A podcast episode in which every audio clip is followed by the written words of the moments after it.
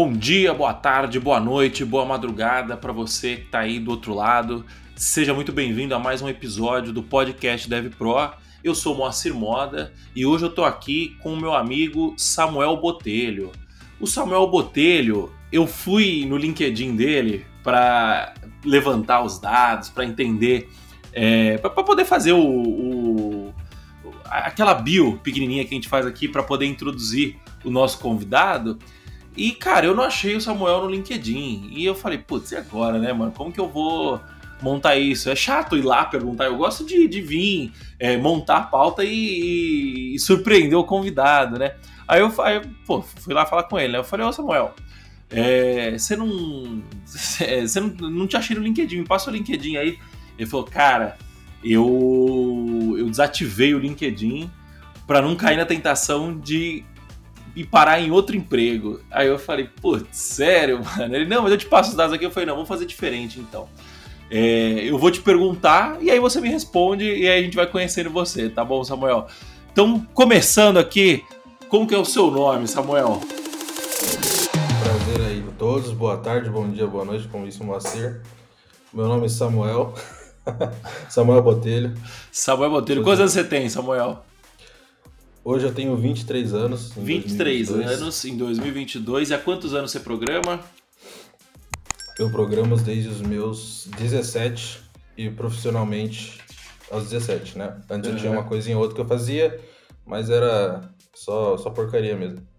Legal. Então, desde os. Profissionalmente desde os 17, mas você aprendeu a programar com quantos anos, mais ou menos? Aprendi com mais ou menos uns 15. 15 anos. Então aí já está com uns 8 anos de programação, mais ou menos. Onde, que se, onde você se formou, Samuel? Uh, eu não me formei, né? Quando eu fiz 17 anos, eu usei a faculdade como uma ótima maneira de sair de casa, né? Certo. Lá fora. Aí eu vim do, do interior de São Paulo, pulei para Curitiba, né? Entrei na, em análise de sistemas na, na UFPR, né? Que é a federal que tinha aqui. Uhum. E eu fiz tudo na faculdade, menos a faculdade, né? Minhas notas eram terríveis. Mas eu participava de empresa júnior para mim poder ter experiência com cliente, aprender a vender, uhum. né? Pro, realmente programar alguma coisa. Né? Participei de centro acadêmico, participei de projetos de extensão onde eu dava aula. Essas foram as coisas que eu aproveitei da faculdade, né? Antes Entendi. de eu sair dela. Aí você ficou quanto tempo lá? Deve ter dado um ano e meio para dois anos. Tá bom, Massa. aí largou. Uh, e onde você trabalha hoje? Hoje eu trabalho numa software house uh, americana. Certo. Uh, principalmente eu trabalho como front-end, né? Uhum. Mas às vezes dou uma, dou uma puxadinha na full stack. Legal, show de bola. JavaScript, né? JavaScript. Full stack é sempre JavaScript, né? Beleza. E quanto que você ganha hoje, mais ou menos, se você quiser falar, mais ou menos, ordem de grandeza, né? Mais que eu tanto, ganho... menos que tanto. Nesse meu trabalho eu ganho é, em média aí 7 mil dólares. 7 mil dólares, show de bola. Então tá bom, esse é o Samuel Botelho, a gente. É, eu, eu acabei fazendo diferente essa introdução aqui, né? E o legal de fazer introdução, acho que eu vou fazer mais vezes, porque começa já a surgir algumas coisas, né? É, bom, vamos, vamos, vamos começar do começo, né? É, o, qual que é o tema desse podcast? Samuel, eu conheço Samuel de um grupo de, de, de empreendedores que a gente participa, né? É, e aí, cara, batendo papo com o Samuel, ele falou, cara, pô, tô, tô, tô trampando pra gringa tal. 23 anos, ganhando uma grana, fazendo uns freelas tal. E, porra, beleza, que legal, né? Falei, o Samuel é bem pra frente, bem, bem, bem esperto, né? E começamos a bater papo, a gente se identificou. E aí ele falou, cara, eu já cheguei a triplicar minha renda fazendo frila. Tipo, fazendo trabalho mais frila, né? Eu falei, pô, como assim, mano? Como, como funciona isso? Então, é, eu, eu, quero, eu quero trazer esse assunto, né? Mas eu não quero trazer esse assunto agora. Eu primeiro quero entender como que você começou na programação, Samuel. Tá, vamos lá. Uh, como eu disse lá no comecinho, eu fazia uns Trambic, né? O que, que era uns Trambic? Eu fazia site estático, né? Eu aprendi a fazer site estático por um trabalho de escola, por curiosidade, uhum. né? HTML e CSS mesmo, né? Talvez um pouquinho de jQuery ali que você importava uma coisa pronta. E nisso, eu tinha uma, tinha uma empresa na minha cidade, né? Eles tinham, eles prestavam esse tipo de serviço. Eu fui lá procurar emprego, né? Porque eu queria comprar um tênis novo. Você queria comprar um tênis novo? É. Eu falei pra eles que eu sabia fazer. Eles falaram, não, faz uma página aí, toma aí, eu te pago por ser cinquentão. Pra mim era um. Nossa, que absurdo. Isso que ano que era, mais ou menos? Isso devia ser 2015, mais ou menos, 2016. 2015, 16. Então a gente tá falando 50 naquela época, uns quase 100 hoje, né? 80, 90 mais ou é, menos. É, com a inflação dá uns 2 mil reais. aí beleza, aí o cara te pagou 50 pra você fazer um site. Eu fiz rápido, ele gostou, né? Eu sempre fui meio obsessivo pelas coisas que eu fazia, então fiquei a noite inteira fazendo. Aí ele gostou e começou a fazer, fazer recorrente, né? Fui fazendo, fui fazendo, fui fazendo. Quando eu tinha meus 16 para 17, ele me oficializou ali como jovem aprendiz. Aí eu comecei a ganhar um, um salário de mais ou menos acho que uns 400, mais um, uns 50 reais comprar um lanche, que ele dava às vezes. Uhum. E nisso eu passei na, na, Passei não, né? Eu tirei uma nota boa no, no Enem. E minha nota passava ali para um curso de programação em alguns lugares. E eu escolhi Curitiba né? Porque Curitiba era todo, onde todo mundo que eu morava queria ir. Aonde você então, morava? Eu, eu morava numa cidade chamada Jacupiranga. Jacupiranga, né? interior de São Paulo. Isso. Quantos mil habitantes, mais Curitiba. ou menos? Não, hoje eu não, não me lembro, cara, mas devia ser pouca, uns 20 mil talvez.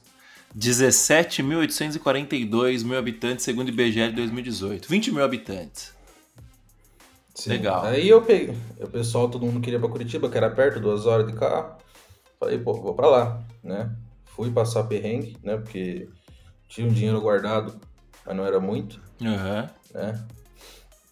E quando eu cheguei na, cheguei na faculdade, o primeiro semestre foi basicamente é, vendendo doce, né? Fazendo trambique, comprando ingresso para fazer é, cambismo, né? Uhum. Pra me manter. Sim. E, e aí surgiu a primeira oportunidade de trabalho na área, né, profissionalmente falando. Isso foi graças a, a eu ter entrado numa startup incubada dentro da Federal, uhum. né? E eu recebi um salário de 50 reais nessa startup, né? Eles só me pagavam 50 reais porque tinha uma outra estagiária que ela queria. Eu, eu, eu era informal, eu era estagiário informal dentro do negócio incubado, pra você ver a gambiarra que é minha vida, né? E aí tinha outra funcionária que ela, ela queria ser oficializada e eles tinham que pagar um salário mínimo, né, por lei. Então eles pagavam os 50 reais pra ela pra, e para ficar justo ganhar os 50 reais também, né? Só que essa menina, né, ela, a irmã dela era sócia nessa empresa que eu falei, né? E aí, como ela viu que eu trabalhava com gosto, com garra lá, ela me indicou, né? E eu aproveitei, e eu também fui indicado por uma outra pessoa, porque eu também participava da empresa júnior lá da faculdade, né? Então, desde o começo eu fui criando uma coisa muito importante que é o networking, mostrar que eu Sim. trabalhava, serviço, etc. Isso já logo Isso no foi... primeiro semestre de faculdade? Já, já. Eu sempre tive essa mentalidade aí, né? Que, vendo as pessoas ao meu redor de que eu precisava ir atrás, precisava criar as oportunidades, senão ia ficar vendendo paçoca e hipoteca pro resto da vida. Né? Sim. Que, que é as paradas que eu vendia na faculdade. Vamos lá. Aí, é, né? deixa, eu só, deixa, deixa eu te interromper antes. Você já você vendeu site, aí você vendeu é, você vendeu doce, você vendeu ingresso, tipo, era ingresso de faculdade, né? Festa de faculdade, de república é, e tal. Isso, isso Aí você vendeu. O que mais você fez fora da. longe da programação para ganhar dinheiro?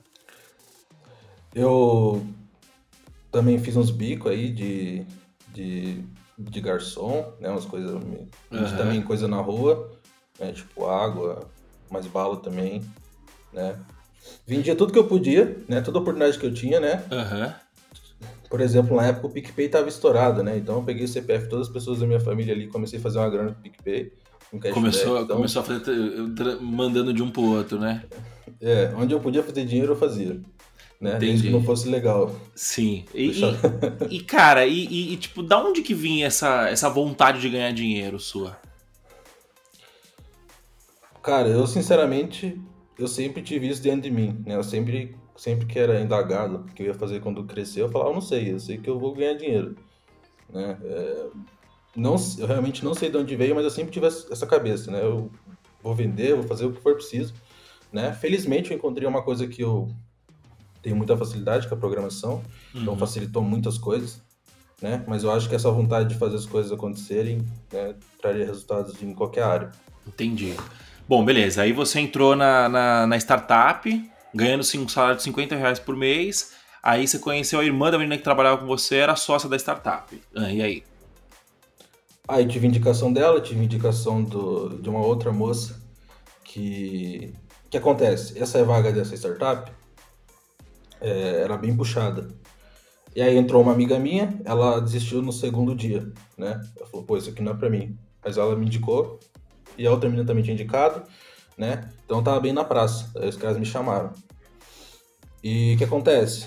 Uh, aí foi, foi, Eu falei que na época eu sabia HTML avançado e JavaScript básico. O que, que é um HTML é. avançado? eu... Até hoje eu não sei. É, e aí?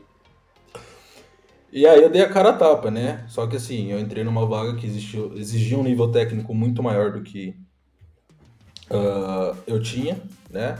Então para compensar eu trabalhava mais todo mundo, né? Eu era o primeiro a chegar e eu era o último a sair, todo dia consistentemente, né? Já tinha juntado algum dinheiro, uhum. porque o negócio dos doces deu certo, né? Até pulei essa parte, mas como eu fui juntando os negócios, né? Eu vendia doce, eu também era, eu era tesoureiro. Eu comecei a fazer contato com os, os outros centros acadêmicos e tinha pessoas que tinham distribuidoras. E aí eu vendia em volume para essas pessoas, então comecei a ganhar um pouco mais de dinheiro naquela época por causa disso. Né? Foi meu primeiro empreendimento.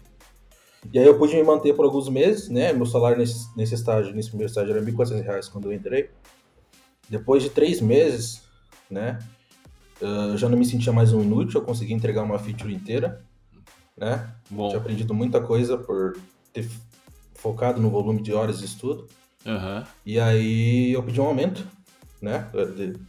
E aí me deram um aumento para R$ 2.200 né, no estágio, seis horas. E eu fiquei um mês nisso, né?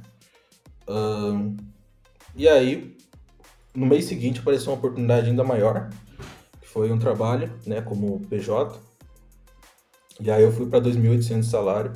E aí quando eu comecei a atuar como full stack, né? Certo. E uma coisa, uma coisa muito importante foi que eu sempre queria construir boas relações nos meus trabalhos.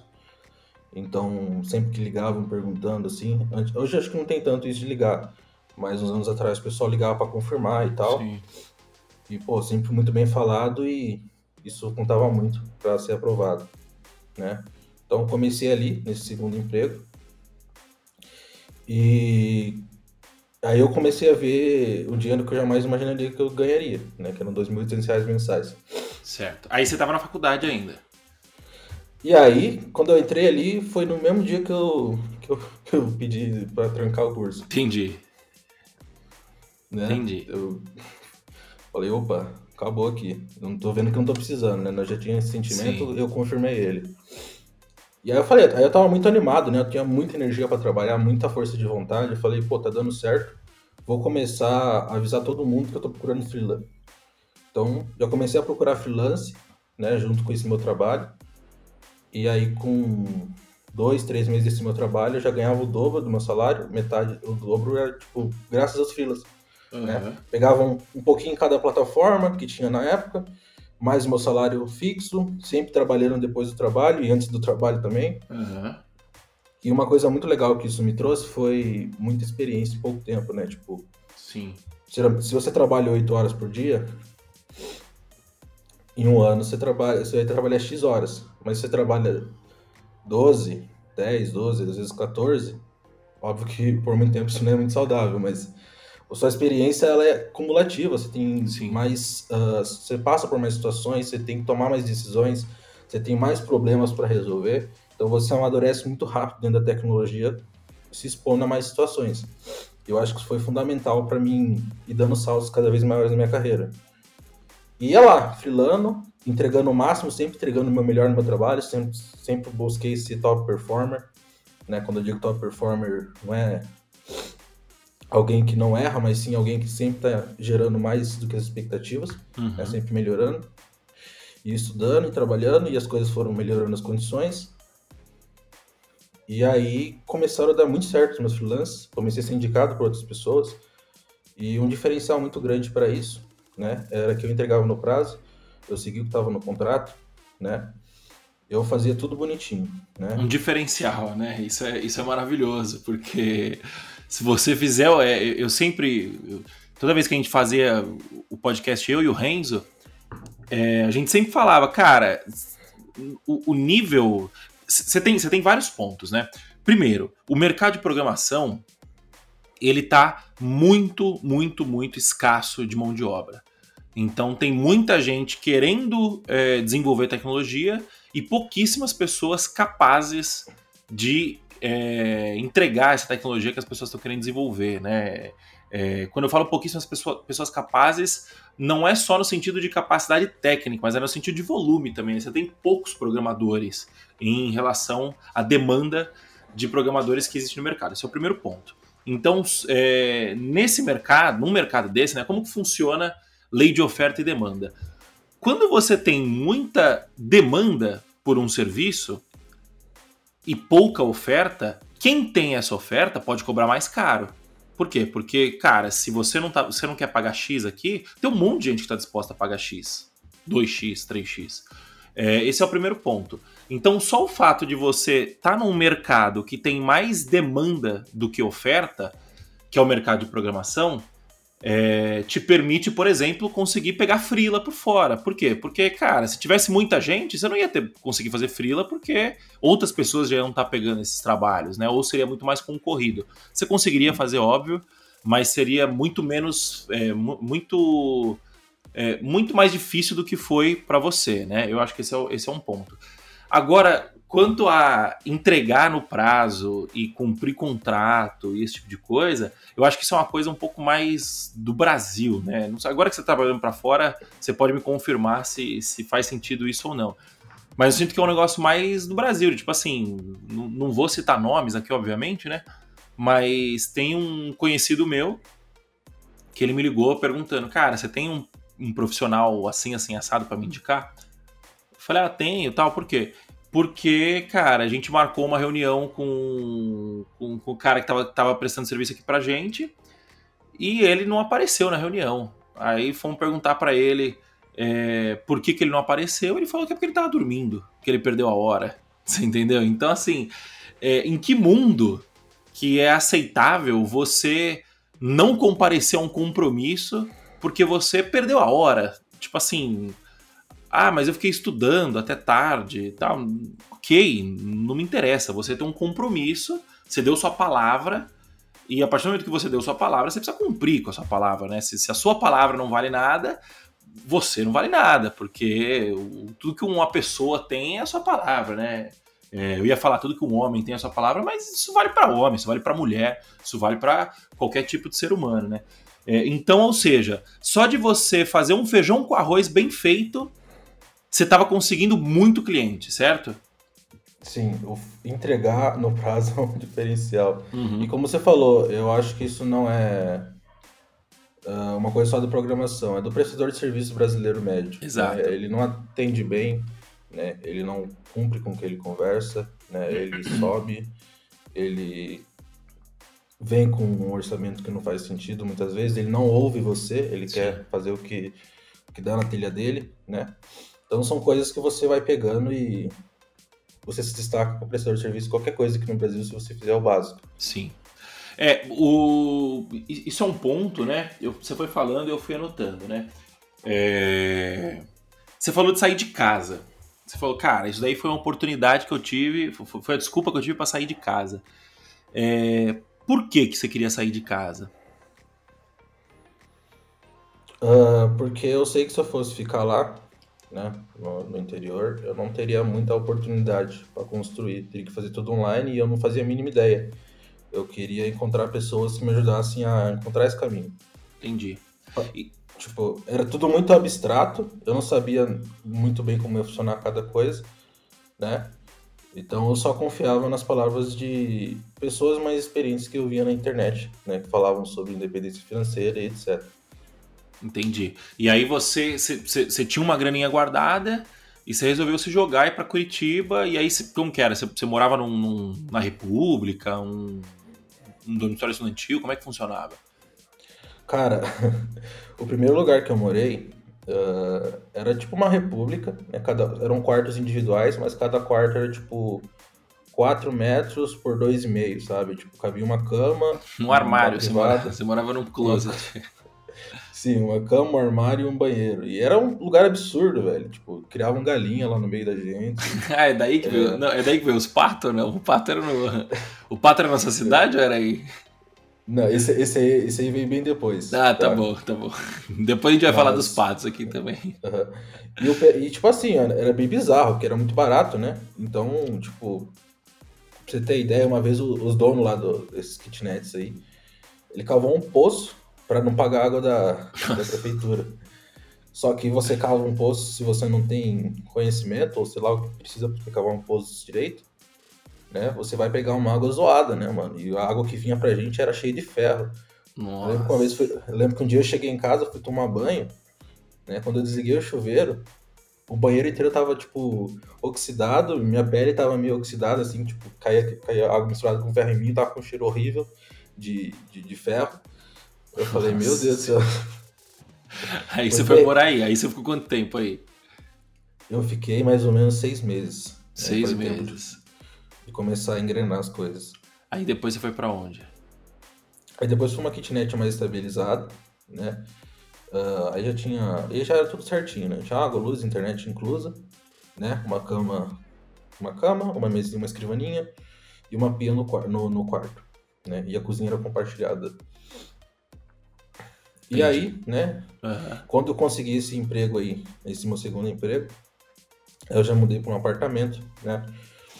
Devia ter uns 45 metros quadrados, uma cama de casal, tudo mobiliado, né? Uh, já peguei um negócio mobiliado de médio padrão, assim, então eram materiais de boa qualidade. Então, aí já comecei a viver uma vida confortável, já podia fazer o que eu mais queria, que era no mercado poder comprar as paradas sem olhar o preço, sabe? Show de bola. Certo, aí você. Aí beleza. Aí você você falou que você tinha. Quando você começou esse emprego, nesse emprego você já sabia JavaScript avançado, não só HTML avançado, né?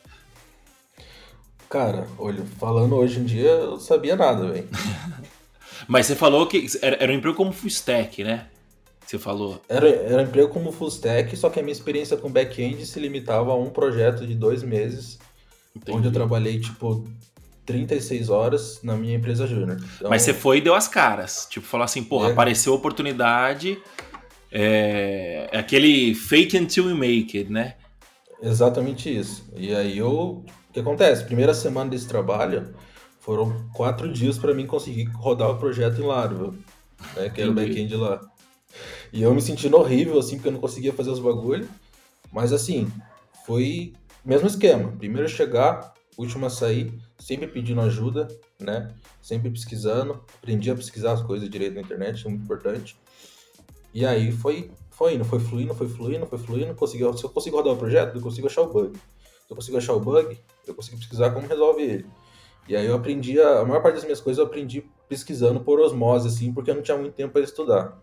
Entendi. Né? Eu não tinha, não tinha muita base, assim. Entendi.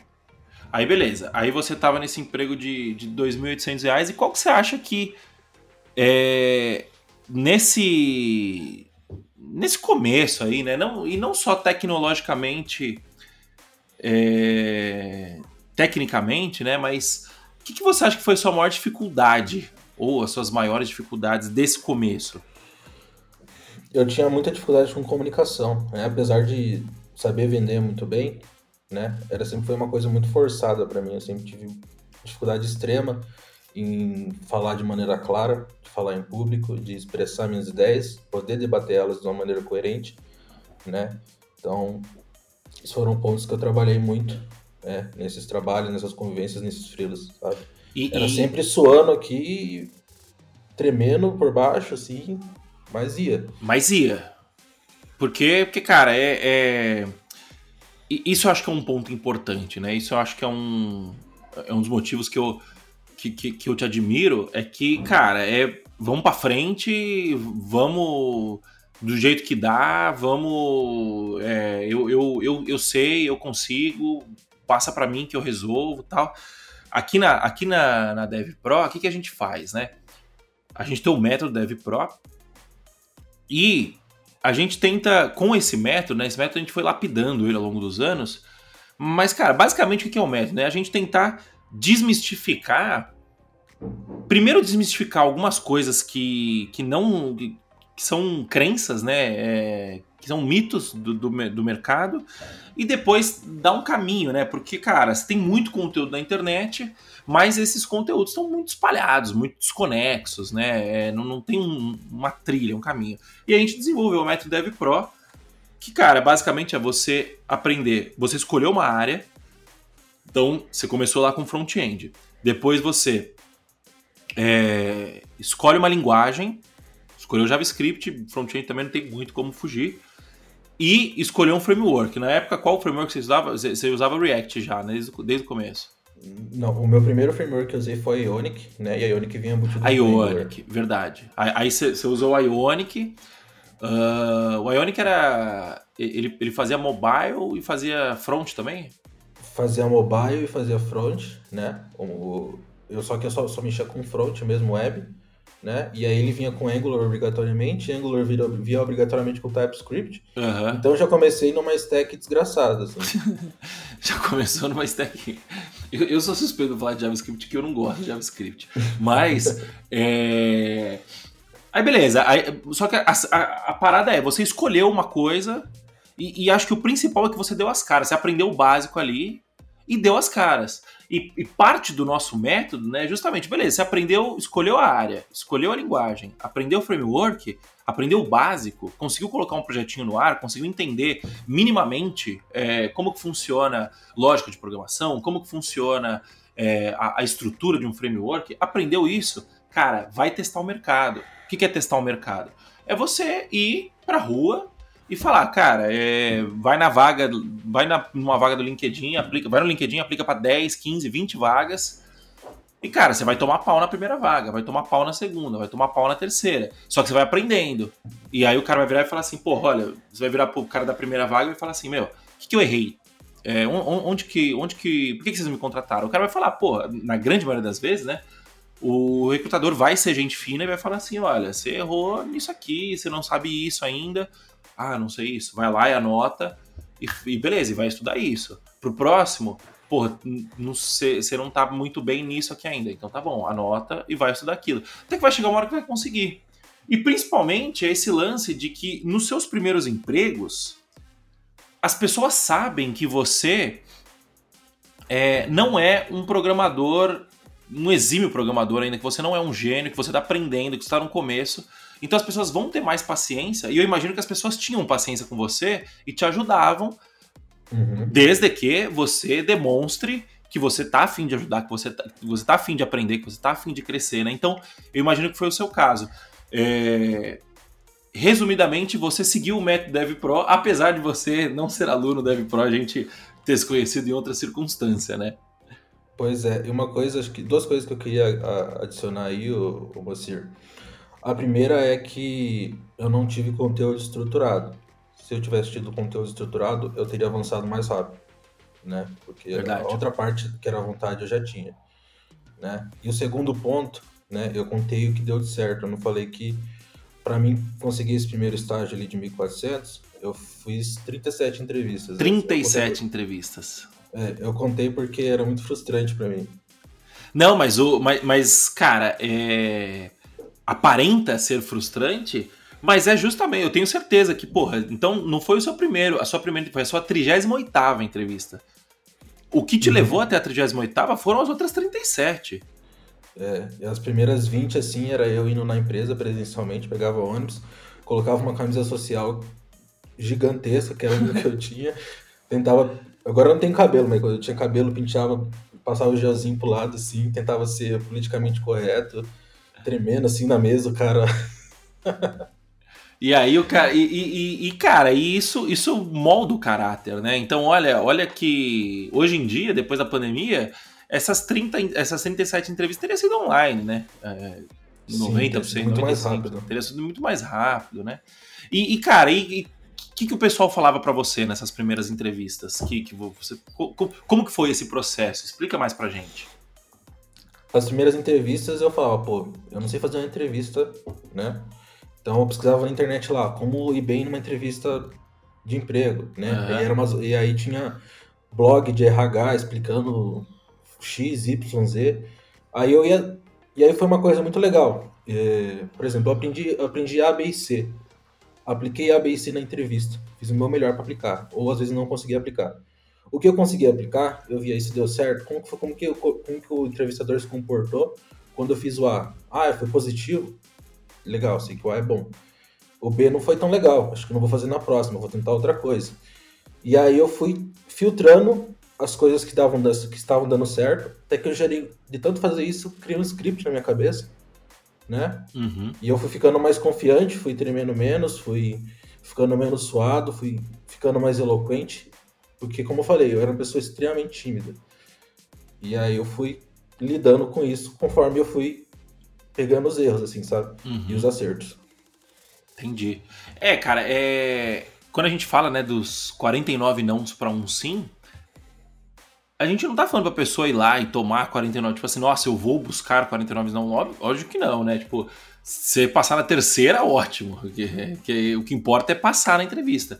Mas o ponto é que esses 49 nãos, eles vão é, moldar o seu caráter, né? Eles vão moldar a sua. Quando eu falo moldar o caráter, eu tô sendo exagerado, né? Mas eles vão, eles vão moldar a sua forma de, de, de, de, de, de agir, né? De, de, de proceder. É, então, porra, você vai pra primeira, testa o A, o A não deu certo. Porra, na, na, segunda eu não vou testar o A, testo o B, o B deu certo. Na terceira eu vou usar o B também e vou testar o C. Então você vai montando esse script e principalmente você vai aprendendo o processo e você vai melhorando essas outras qualidades. Programador geralmente é um pouco mais tímido, programador geralmente é um pouco mais é, reservado, é um pouco mais introspectivo. Só que, cara, a gente tá num mundo hoje em dia que você precisa se comunicar. Você sempre precisou, né? Mas hoje, internet é, é, é, é dez vezes mais, né? É, então, aquela história, né? Tipo, ah, eu não sou vendedor. Todo mundo é vendedor. A primeira coisa que você tem que aprender é se vender. E uma entrevista é muito mais sobre se vender do que sobre de fato saber, né? Obviamente que você precisa saber, mas, cara, tá lá, HTML avançado, você entendeu? Às vezes o cara bate o olho nisso e fala assim, pô, esse moleque tá me enrolando, mas ele tá tão. Ele tá tão no, no, na sede de querer, de querer um negócio que eu vou, que eu vou fingir que eu, que eu acreditei, você entendeu?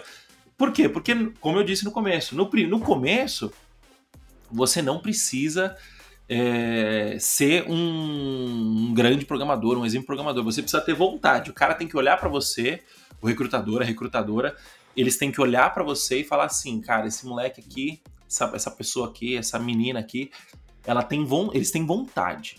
Eles estão com vontade de aprender. Então acho que esse é o ponto, né? Aí beleza, aí você, vamos voltar lá para a história. Passou pelos 37 nãos, aprendeu a, é, aprendeu a resiliência, né? Conseguiu, desenvolveu a sua resiliência. Uh, Aí você estava no seu emprego de R$ 2.800, e aí você ficou quanto tempo, mais ou menos, nele?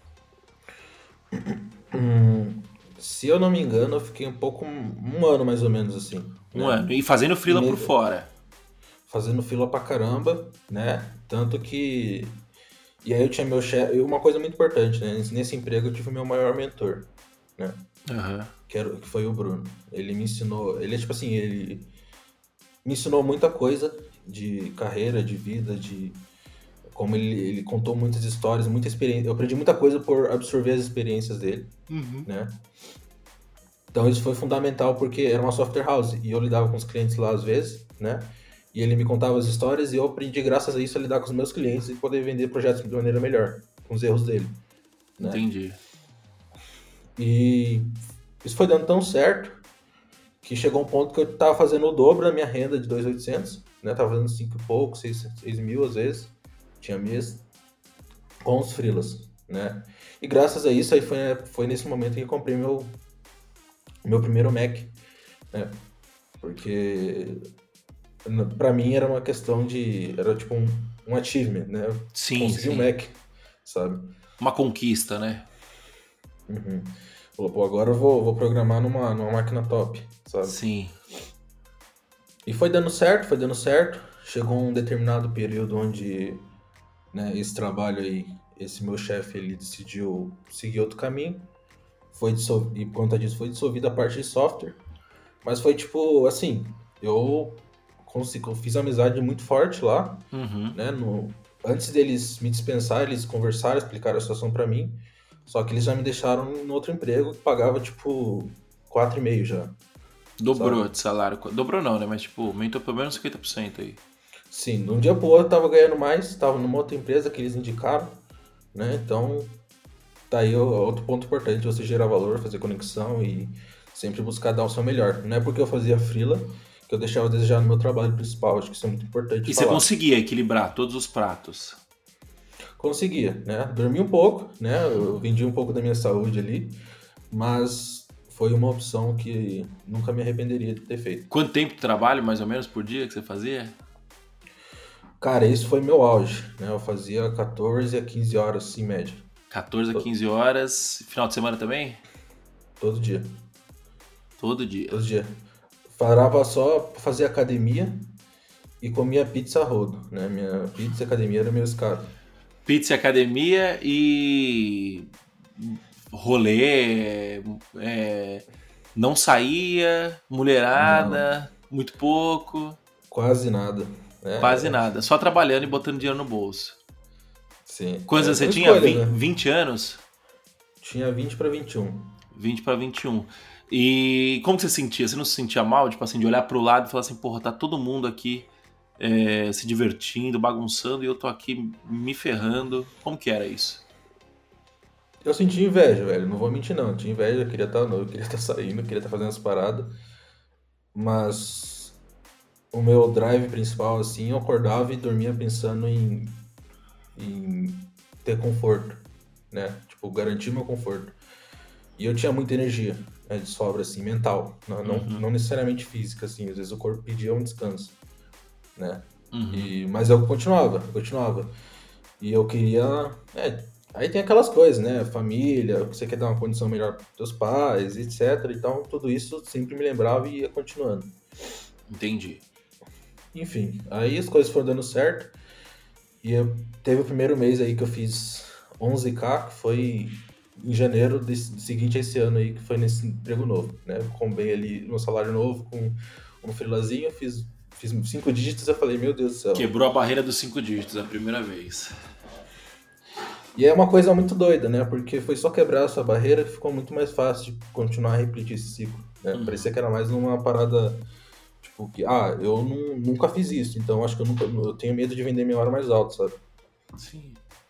Então isso era 2020, pré-pandemia, não tinha começado a pandemia ainda, né? Quando você estava nesse, nesse emprego. Sim, foi justo. É, é, agora acabei de me lembrar, foi tipo um meses antes da pandemia. Eu lembro que o meu chefe desse emprego me alertou lá em janeiro assim: ah, tá rolando um negócio de pandemia lá na China. Daqui uns meses vai chegar aqui. Aí eu olhei pra ele e falei: é, isso é furada. Isso é papo pra dormir. Todo mundo achava isso, né? Aí beleza, aí março, pandemia, fechou tudo, você foi pro home office, certo?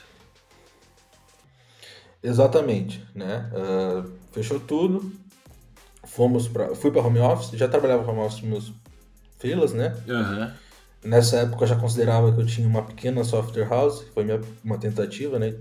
No sentido que assim tinha muita demanda porque eu entregava muito bem, né? Então eu comecei a pegar outros devs que eu conheci no meu, na minha trajetória para terceirizar serviço. Né? Uhum. Não che... Nessa época tinha uns três ou quatro, né? Tava sempre mais ou menos comigo ativo. E aí, né, eu ganhava mais ou menos a mesma coisa, só que eu trabalhava bem menos daí, né? Porque eu utilizava boa, boa parte das coisas. Uhum. Aí eu comecei a viver um pouco mais da minha vida. Certo. Só que aí começou a pandemia, né? Um, um mês depois. E manteve essa estrutura, né? Ah, e aí aconteceu um ponto importante, né? Ah, minha mãe acabou falecendo né, nesse mês aí e eu parei de trabalhar. Falei, pô, vou tirar um mês de folga aqui vou pensar na minha vida. Pensei na minha vida, vivi o meu luto, né? E quando eu voltei, eu falei, agora eu vou olhar pro mercado, né? Porque eu tinha acabado, eu pedi pra sair da empresa, pedi sair de tudo, né? Uhum. Só que aí eu, só que eu voltei muito motivado, né? Falei, pô, agora vamos ver o que eu consigo com a experiência que eu adquiri, né? Eu trabalhei três anos em um, então vamos ver Sim. o que, que dá. É, comecei a me olhar umas vagas assim e havia uma vaga muito interessante, né? Eu tava, eu me matava pra fazer 10k na época, né? Pra fazer 3, 4 projetos, mas o meu trabalho principal.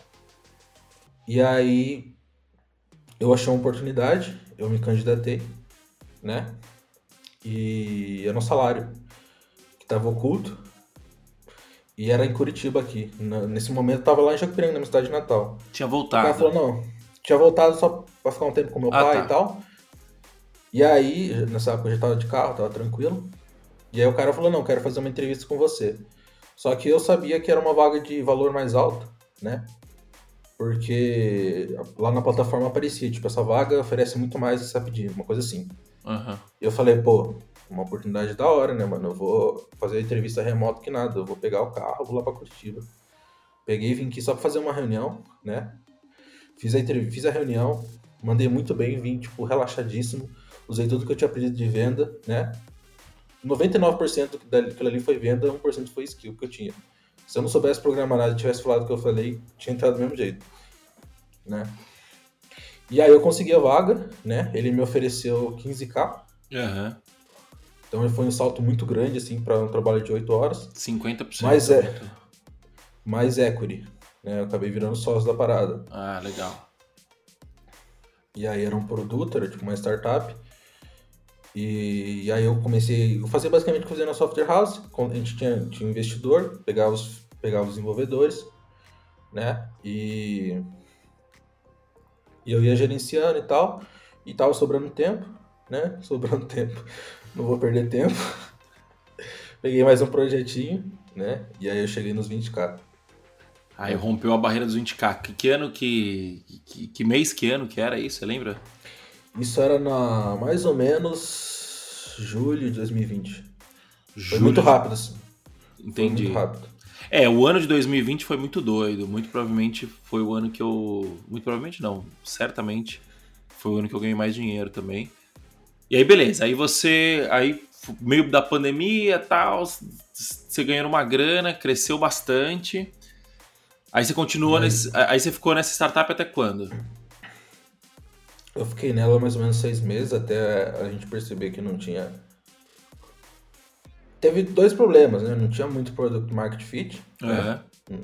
E desentendimento entre os sócios. Era a minha primeira sociedade. Né? Não sabia muito bem como lidar com as coisas. Aí não tava legal e eu falei, não, vamos encerrar isso aí, eu só presto serviço pra vocês sem sociedade, sem nada. Entendi. Aí o investidor, aí o investidor deu uma desanimada e tal, e meio que perdi o emprego, né? Tipo, mas beleza, né? Uma coisa que eu tinha feito com esse dinheiro que eu tinha ganhado, eu sempre reinvesti em conhecimento, né? Uhum. E aí eu peguei e fiz o meu primeiro investimento numa fraternidade. Né? Certo. Paguei, paguei 10k na época. Porque, e entrei lá sem saber direito o que ia fazer da vida, né? Fui só vendo as pessoas, eram empreendedores e tal, a maioria do marketing digital. Uhum. E fui nos eventos, conhecendo pessoas, gerando networking. E como eram pessoas que tinham um poder aquisitivo maior, eu comecei a vender projetos muito maiores, né? Então eu paguei 10k, mas no primeiro mês eu vendi 25k em projeto, né? Tipo, só indo no evento presencial lá em São Paulo, por exemplo. Entendi. Então aí foi uma grande virada de chave para mim, né? Como prestador de serviço. E eu em paralelo a isso eu peguei um trabalho fixo, né? Que foi numa startup. E tranquilo, era, era tech lead lá. Eu fiz, criei a arquitetura de um aplicativo lá, era MVP, né? Tinha um, era um projeto bem bacana, é um case muito que eu sempre acabo contando pro pessoal, né? Que tipo, era um projeto para você alugar carro elétrico pelo celular, tá ligado? Uhum. Ganha, ganhava um fixo ali, acho que era 8,5, né? Era PJ. Mas o principal vinha do variável, né? Que era meus projetos. Entendi. Segui e fui seguindo, né? Fui vendendo projeto e tal, e virou para 2021. Né? Quando virou 2021 eu saí de lá, eu entrei no meu penúltimo trabalho, né, que era o TC. No TC eu já consegui ali meus 15k de Que era o TC? É o, né? É o Traders Club? Aham. Ah, você trabalhou no Traders Club? Esse que é o TC? Legal. É, é que, é que eles fizeram um rebranding pra TC. Pra? TC, né? Aham. E aí eu ganhava isso, eu ganhava mais uns, uns bônus lá, mais uns VR, uma coisa de louco pra, pra quem é PJ. Né? Mas enfim. Entendi. Mas peraí, aí, aí você entrou no TC, e aí no TC você ficou quanto tempo? Fiquei pouco tempo, né? Um meio ano, mais ou menos. Meio ano. Aí beleza. Então, então vamos lá. Aí depois disso você foi pra gringa, certo? Sim. Tá, antes da gente entrar na gringa, então, peraí que eu tenho algumas perguntas aí no meio do caminho. É, Primeiro eu vi que você falou da, da- que você entrou numa fraternidade e tal, né? É, A gente se conheceu numa fraternidade, né? Não foi nessa, foi em outra, mas a gente se conheceu numa Uhum. fraternidade também, a gente participa até hoje dessa fraternidade. Ah, Uhum. e uma das coisas que mudou minha vida como programador foi participar de grupos, né, de comunidades, né? Tem gente que chama de fraternidade, tem gente que chama de comunidade, tem gente que chama de mastermind, né? É, participar de comunidades mudar, mudou a minha vida, né? É, eu em 2017 eu entrei na, na final de 2017 eu conheci o Henrique Bastos, inclusive eu que falei pra você do Henrique Bastos, né? É, eu conheci o Henrique Bastos no final de 2017 e, cara, entra no. Ah, Welcome to the Django. Eu trabalhava com Django já fazia uns 5 anos. Eu falei, pô, não preciso fazer um curso de, de Django, né? Já, já, já conhece e tal. Os caras, não, entra, o Django é só o, o pretexto. O legal é a, é a comunidade, o legal são as pessoas e tal, né? E, cara, acabei entrando porque eu fiquei tomando cerveja com eles esse dia. A gente tava na Python Brasil, o pessoal super gente fina. Eu falei, pô, é, vou entrar, né? Vou, vou pagar pra entrar. E na época era uma grana considerável até, assim, tipo, nunca tinha feito um investimento daquela, daquela magnitude, né? Hoje em dia eu considero que era baixo, mas naquela época foi um dos meus Uhum. primeiros grandes investimentos nesse mercado. E, e aí, cara, mudou minha vida, assim. Por quê? Porque eu fiz amigos lá dentro, sabe? Tipo, é, eu, eu dei muita sorte. O Welcome to the Jungle foi um, um lugar assim que eu não achei outro lugar igual. Depois disso, já participei de muitas. Eu já participo de muitas fraternidades até hoje, né? Muito, muitos grupos. Não achei outro lugar igual a ele. O Henrique é um grande amigo até hoje. Mas, cara, por que, que eu falo amigos, né? Porque tava todo mundo ali interessado no crescimento mútuo. Então, tipo, pô, você foi lá, você entrou na fraternidade, você começou a fechar trabalho com os caras. Tipo, você tá fazendo negócio com as pessoas, sabe? Ah, não, tô, tô entrando lá e vou e vou me aproveitar de todo mundo. Tal. Não, não é isso. É você entrar lá, gerar valor pra pessoa, a Uhum. pessoa te remunerar por isso e todo mundo crescer, né? No nosso caso, lá no to the Jungle, no, to the Jungle não era, não, não tinha, a gente não fazia negócio, né? Mas a gente se ajudava muito. Então, porra, eu, eu tive problema já com um cliente, os caras me ajudaram. É, al- alguns amigos nossos colocavam o currículo lá, a gente ia, ia falava, porra, mexe isso no currículo, que não tá bom tal. Então, eu acho que é, isso na parte mais, mais é, soft skill, né? E, cara, até no hard mesmo, de tipo, quantas dúvidas técnicas eu já não tirei lá. Isso no, no Welcome to the Django, isso na Python Brasil, no grupo Python Brasil, no grupo Django Brasil, é, vários outros grupos. E o quanto que isso acelerou a minha jornada, né? Eu vejo que se você até pegar em questão de ganhos, né? Eu até dei uma aula sobre isso lá dentro da comunidade DevPro, é, que se você pega a, a minha o quanto que eu ganhava mensal, ele vai oscilando, oscilando, oscilando. Depois que eu começo a participar ali, só começa a crescer. É, para você foi assim também? O que, que mudou na sua cabeça, na sua visão de mundo e tal, você participar de grupos de, de, de pessoas que têm interesse mútuo em se ajudar? Uhum. É, acho que você tocou num ponto bem importante, Macir, porque eu também participei de muitos grupos, né? Tipo, eu trabalhava bastante, mas eu sempre estava ali nas conferências aqui de Curitiba do GDG, né, que é o grupo de- Google Developers Group, estava Aham. no React Curitiba, tinha um CapConf, participava de vários meetups, né, fiz amigos muito bons. E como você falou, desenvolvia soft skill, aprendia coisa nova, me sentia inútil, né? Porque era sempre as pessoas que palestravam eram sempre absurdamente Uhum. melhores que você, tecnicamente falando, e, e isso é bom, né? Você está rodeado de pessoas melhores que você sempre. Sim. E aprendendo, fazendo amizade, fazendo networking, né? Consegui um trabalho ou outro por ajudar os caras, né? Sempre buscava ajudar antes de né, buscar Sim. alguma coisa, né? Tipo, sempre me botava a postos ali, trocava uma ideia, tipo... E aí também tem esses grupos de fraternidade também. E eu não vendia projetos tipo assim, ah, você precisa de um sistema. Não, eu... os caras chegavam, conversavam numa boa, falava qualquer merda aleatória assim, e o cara, eu falo sobre seu negócio e o cara começava a falar e eu falava, pô, você já pensou em fazer tal coisa, né? Tipo, como eu entendo tecnologia e já gerenciei um projeto, eu via muita oportunidade, eu via muita oportunidade de muita coisa simples, né? Podia aumentar o faturamento do cara em 10%, tipo, não custa nada eu falar. Aí lá dava ideia nele, né? A maioria das vezes não dava em nada, mas as poucas vezes que tinha retorno, cada 10 que eu ajudava era um projeto, era duas indicação, né? E vinha assim que eu ficava impressionado. Pô, mas eu nem fiz tanto assim, eu só contei uma coisa que para mim era óbvia, sabe? Sim.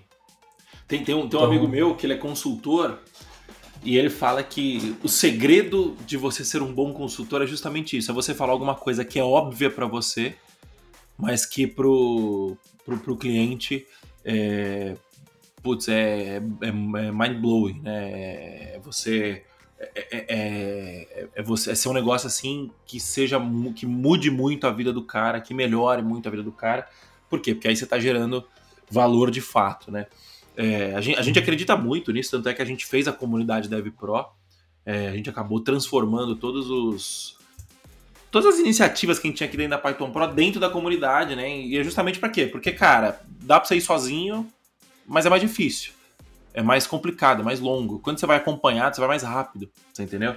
É, então, é, eu, a gente acredita muito nisso. E aí, beleza. E aí você.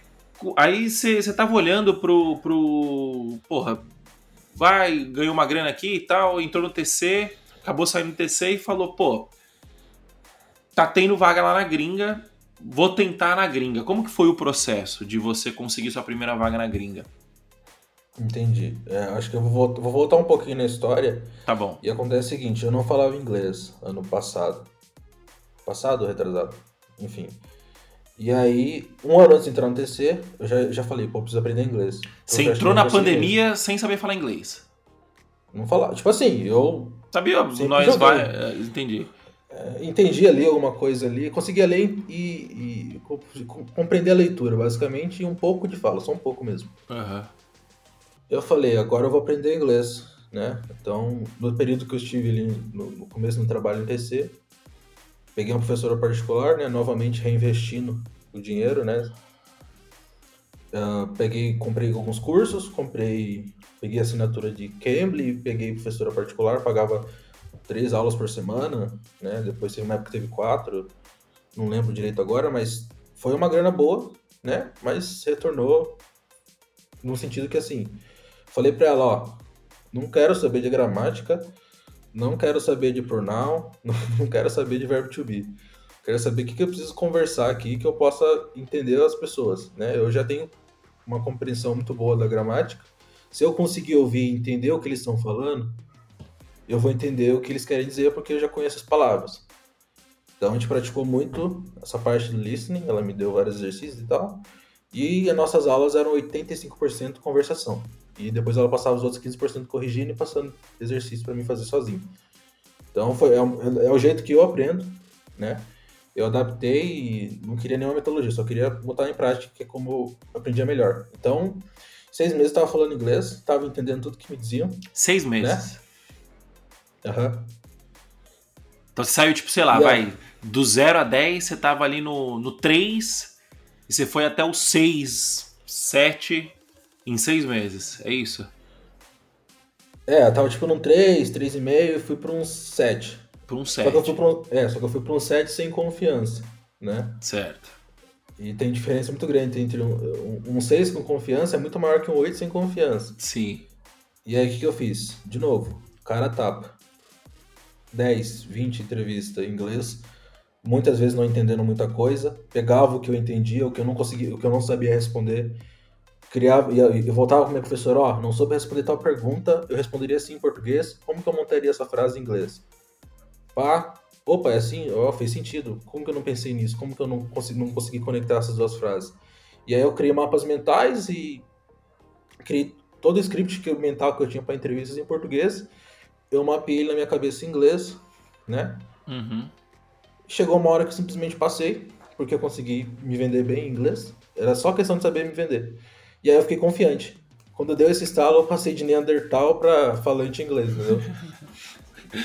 e aí você conseguiu seu primeiro, seu primeiro emprego na gringa. Ganhando é, quanto? É, foi, foi 3k dólar. 3k né? dólar. É, e eu mantive por um tempo TC em paralelo esse emprego também. Tipo, então tava ganhando meus 30k já. 30k. Aí beleza, aí você ficou um tempinho nesse e acabou mudando, foi isso? E eu falei, pô, se eu conseguir esse, né? Que é um emprego tipo, com, que exige baixo nível técnico, eu, consigo, eu tenho um nível técnico muito bacana, eu estudei pra caramba, uhum. né? Eu consigo uma coisa muito melhor, eu só preciso ir a fundo no que eles pedem, né? Então eu fui me especializando ali nos processos, né? Fui segmentando regiões onde o processo seletivo era menos focado em lead code, por quê? Eu não sei, eu não sou, até hoje eu não sou tão bom assim em lead code. Que, que, que o pessoal que tá ouvindo lead code é tipo, você resolver algoritmo em pouco tempo, exercício, sabe? São umas coisas tipo estrutura de dados, eu escrevo uma árvore binária aí no, no Excel, no, uhum. no, no Google Docs, tá ligado? Não me especializei nisso, né? Então fui vendo onde pedir uma coisa mais tipo, fale seu background, fale sobre a tecnologia, o que você entende, mostre case. Procurei empresas que pediam isso que é como você me vender melhor, e partir para cima, né? Aí fui indo. Aí fui conseguir quatro, depois passei entrevista de cinco, né? E aí hoje eu tô na caminhada aí buscando 10. Né? E para agora eu preciso. E aí agora eu preciso. Agora, agora sim eu falei, pô, agora eu vou aprender Elite Code. Eu vou chegar lá, né? O cara vai me ligar no telefone, eu vou, vou escrever, vou, vou, vou, vou programar com a minha boca e ele vai entender. então, ó, Fica a dica aí, se você quiser aprender, é, é, que você, é que você tá com JavaScript, né? Eu não sei o quanto que vai ser o trabalhoso para você mudar para Python. Mas dentro da comunidade DevPro tem um curso que chama Super Curso de Estrutura de Dados. São 20 e poucas aulas, não lembro agora. Aulas densas, boas. O Renzo é muito bom nisso. E se você quiser, cara, entra lá porque estrutura de, de dados é, é um, esse curso é muito bom para isso, cara. E é também para você que tá ouvindo lá. Não. É, você, vou... você, desculpa te cortar, Samuca. Você que tá do outro lado, cara, você que tá ouvindo a gente aí também, por favor, super curso estrutura de dados, se você estiver querendo é, passar em entrevistas técnicas, acho que para júnior eles pedem alguns, algumas, algumas estruturas mais, mais básicas, né? Tipo. Uhum. É... Anagrama. Isso, exatamente. Agora, quando quando é a entrevista mais para pleno, sênior, eles pegam, pedem algumas coisas mais é, um pouco mais complicadas e aí esse o super curso que a gente tem lá na, na, na, plataforma dentro da comunidade ele ajuda bastante. E aí beleza, você tá rumo a, carreira, rumo aos 10k dólar é, e como que tá indo? Você tá vai, vai conseguir? Quanto tempo você acha que vai conseguir isso? Até dezembro eu tô lá, velho. Eu botei na cabeça. Até dezembro, é isso aí, cara. E vai conseguir, porque é uma das pessoas mais obstinadas que eu conheci aí nesse meio. Cara, e pra gente finalizar, é, qual dica que você dá? Do outro lá do outro lado, tá um, do outro lado que tá ouvindo a gente, tem um cara que. Um cara, uma mulher, uma pessoa que tá querendo conquistar sua primeira vaga como programador tá na batalha, uns, alguns estão começando agora, no, estão na faculdade, estão querendo conquistar sua primeira vaga no mercado de trabalho, outras pessoas estão querendo fazer transição de carreira. Qual dica que você dá para essa pessoa que está lá do outro lado e quer conquistar sua primeira vaga como programador? Cara, eu acho que eu acabei deixando claro, né? Mas vou, vou frisar aqui. Né, é você dar a cara. Tipo assim, você tem o curso aqui, por exemplo, da, da Python Pro, você tem tudo estruturado, velho. Você aprendeu a base estruturada, é só questão de dar cara, né? Uh, é questão de volume. Faz 10, 20, 30, 40. Uma hora você vai passar, uma hora você vai achar alguém que vai olhar para você, mesmo que você não saiba nada, mesmo que você saiba o básico, mesmo que você tenha aprendido um pouco, e vai olhar pra sua cara e falar: Ah, você é bonitinho, pode entrar. Né? No pior dos casos, no volume você consegue, né? É uma vaga, é uma área crescimento constante, né? Vai continuar em crescimento constante, vai continuar tendo muita oportunidade, né? Uhum. E para vocês terem uma ideia, eu vou contar um case aqui bem legal, né? Uh, do ano passado para cá, uh, eu publicava umas coisas no Instagram sobre programação na época, né? Eu parei já. E apareceu um rapazinho no meu perfil de 15 anos, né? Lá da Paraíba. Né? O nome dele era João, chamava ele de Joãozinho. E o moleque chegou e, tipo assim, as pessoas que apareciam no meu perfil geralmente perguntava só pergunta tipo boba, ah, como que eu começo, em vez de fazer alguma coisa em si, em vez de botar a cara, sabe? Uhum. Em vez de ir lá comprar um curso, investir o dinheiro guardado e tentar fazer as coisas, né? Em vez de só per... eram pessoas que só perguntavam, mas não, ele chegou para mim e falou, ó, você programar tal coisa, eu fiz todos esses projetos que eu vi no YouTube aqui. Olha o meu GitHub, por favor. Uma coisa assim, não me lembro direito agora. Eu fui lá ver as coisas, vi o código dele, né? Troquei uma ideia com ele no Instagram, eu falei, pô, esse moleque tá sabendo muito mais que muito júnior aí, ele nem sabe disso. Né? Uhum. E aí eu peguei e falei, não, você vai, vamos trabalhar junto. Vou passar meus fila para você, vou te pagar uma bolsa. E eu acredito em você, né? Aí eu conversei com a mãe dele lá, falei, mãe, vou ensinar seu filho aí, vou ajudar ele, ele quer entrar na carreira. Eu vi nele o Samuel de muitos anos atrás. Sim. Então, e aí ficou nisso, né? Tipo, eu não consegui dar tanta atenção para ele, né? Porque eu sempre estive bem ocupado. Mas o pouco de atenção que eu ia ajudando ele, dando dica, e ele se esforçando, tudo que eu falava ele aprendia. Um miserável. tipo, aí deu, tipo, começo do ano agora, 2022. Falei, pô, Joãozinho, agora eu tô numa outra fase, eu não vou conseguir te dar mais tanta atenção. Eu já tava meio afastado dele, né? Mas ele continuava estudando vamos procurar um emprego pra você. Ele já estava procurando, né? Porque a gente meio que tinha uhum. alinhado isso antes. E, pô, o moleque com 17 anos tá ganhando 5.5k. Nossa. Ele emancipou. Lá da Paraíba, tá, provavelmente tá sustentando a família, porque Sim. onde ele mora ali é uma região um pouco mais baixa renda e tal. Tá dando orgulho pros pais dele, melhorou a qualidade de vida de todo mundo lá. Por quê? Porque ele meteu a cara, porque ele estudou né? O pouco dinheiro que ele ganhava, né? Tipo, ele me contou que ele carpia, carpia lote lá, comprava curso na Udemy. Olha. Tá ligado? Ele construiu a oportunidade dele, né? Ele construiu então... a oportunidade dele. É, é... Toda vez que a gente entra nessa discussão, né, de porra, é, o mundo é injusto, o... nem todo mundo tem a mesma oportunidade e tal, e eu concordo. É, é, porra, eu saí de uma condição bem menos difícil do que a dele eu, eu, imagino que eu devo ter saído de uma condição bem menos difícil que a sua também. Mas, cara, a questão é dar, sabe? Tipo assim, eu acho que, acho que a grande mensagem é, tipo, dá para mudar. E a oportunidade.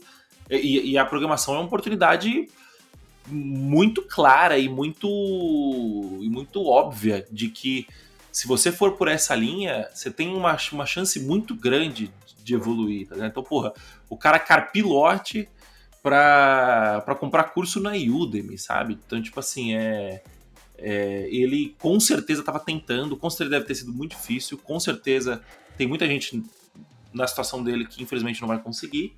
É, mas eu acho que a pessoa não vai conseguir muito mais por não aguentar a pressão nesse começo, por não aguentar, por acabar desistindo, do que de fato por não ter uma capacidade técnica, por não ter a capacidade de não aprender. É, porque eu acredito que todo mundo tem essa capacidade, sabe? E eu acho que o mercado de tecnologia tá tão, tão, tão atrás de gente que eu não duvido que daqui a pouco os caras vão começar a estar tá pagando, tipo, curso, sei lá, é, escola particular pra galera, sabe? Pra poder aprender um pouco mais rápido matemática, pra aprender lógica, pra poder conseguir, é, pra poder conseguir virar programador. Do caramba a história, do caramba. Então a sua dica é dê as caras. Justamente. Isso aí, cara. Samuel, muito obrigado, cara, pelo papo. O papo foi muito bom. É... Se o pessoal quiser falar com você, quais são suas redes? Minhas redes não são tão abertas, né? Porque o LinkedIn é desativado. Mas pode me chamar no Instagram, né? Pode mandar mensagem lá, é o Samuel Botelho. Né? Arroba dou... o Samuel Botelho. Eu vou dar uma olhada lá, né? Vou Legal. Posso te dizer as mesmas coisas que eu disse pro Joãozinho, né? Aí só vai depender de você.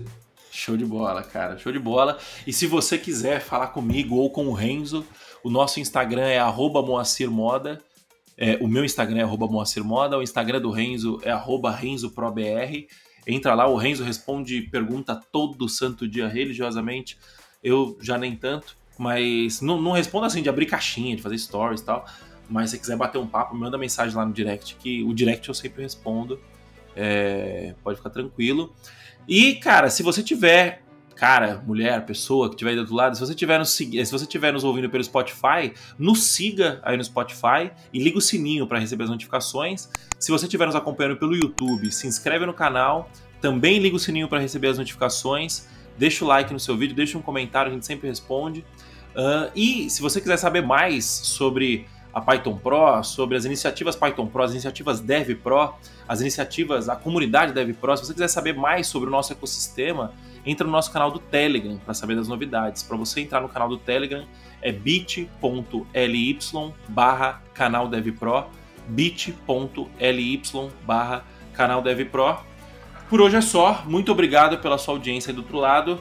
Samuel, obrigado mais uma vez pela sua presença, cara. Foi muito legal o papo. E é isso, pessoal. Valeu, falou, até mais. Tchau, tchau.